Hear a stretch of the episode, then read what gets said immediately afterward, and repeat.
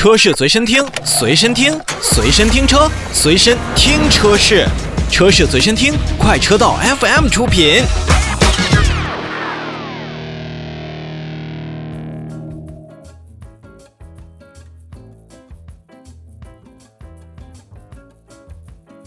我们把目光投向国内品牌，长安新能源的 CS 五五纯电版上市了。新车呢定位在电动紧凑型 SUV。上市的车型呢，共有五款，补贴后的售价从十五万九千九到二十点零九万元。动力系统呢，是采用了一台功率为一百六十千瓦的电机，拥有两种电池容量，分别对应的 NEDC 的续航里程分别是四百零三公里和比较长的六百零五公里。要说这 CS 五五的纯电版呢，确实跟长安的 CS 五五 Plus 两种的设计风格基本上是一致的，在外观上较高度近似。也是采取了比较方正的、比较硬派的这样的造型。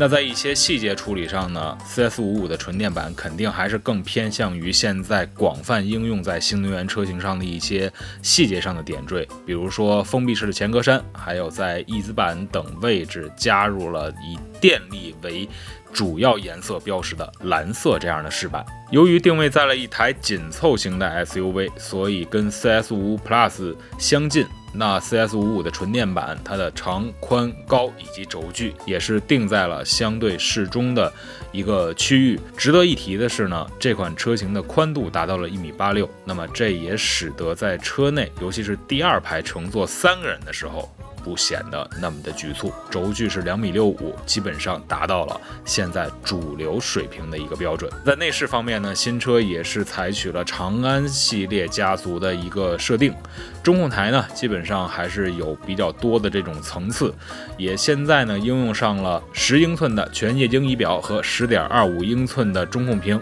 连接成了双联屏设计。这个双联屏设计啊，真的现在越来越多的品牌在用了，不管它好不好看，但至少这是一个符合时下潮流的一种感觉，也是同时呢能为 CS 五五纯电版当中带来更多的关于科幻的这样的科技感。车机采用了腾讯的梧桐车联，支持像语音助手啊，包括无线充电呀、四路环视的行车记录仪等等等等。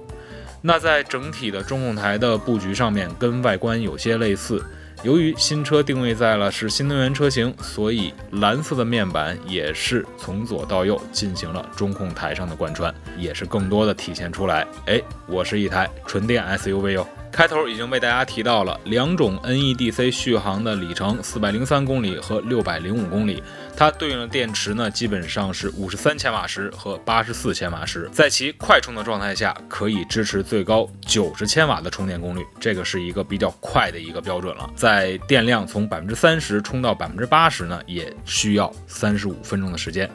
而悬架方面，跟 CS 五五 Plus 一样的是，全系都采用了前麦弗逊的独立悬架和后多连杆的独立悬架这样的形式。其实从整个的 CS 五五的纯电版来看呢，它的竞争对手，比如像广汽新能源刚刚上市的 iON V，还有小鹏的 G 三，以及比亚迪的宋 Pro，还有北汽的车型等等等等。作为一款后来者，CS 五五的纯电版实际上在它的价格、续航能力上确实有自己的强项，而且呢。在一些配置当中，比如说像应用了索尼的音响系统等等。而在一些新车上市的福利面前呢，CS 五五的纯电版也是提供了像终身免费的三电质保、终身免费的管家服务、免费一年的充电服务，以及各种的上门的预约服务，像上门试驾、上门签约、上门交车、上门取送车等等。